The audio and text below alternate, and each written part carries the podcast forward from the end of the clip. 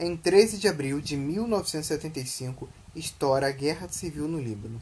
Extremistas muçulmanos, organizados pela OLP, atacam comunidades cristãs maronitas, evocando os princípios de uma jihad, ou seja, uma guerra santa contra os maronitas.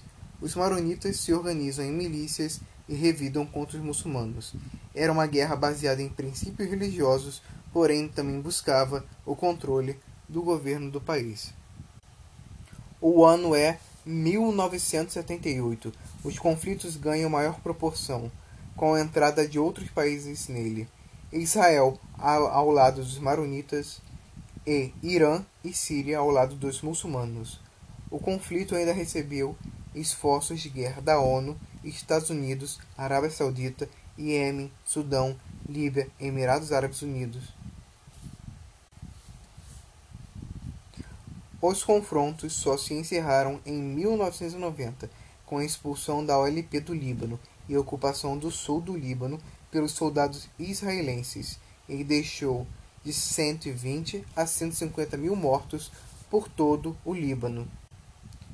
Ainda em 1978, os israelenses enfraquecem a Liga Árabe ao assinarem com o Egito o Acordo de Paz de Camp David, onde, além de um tratado de paz, o Egito reconheceria o Estado de Israel, sendo assim o primeiro país árabe a fazê-lo, enquanto que Israel devolveria a região do Monte Sinai, ocupada por Israel desde a Guerra dos Seis Dias.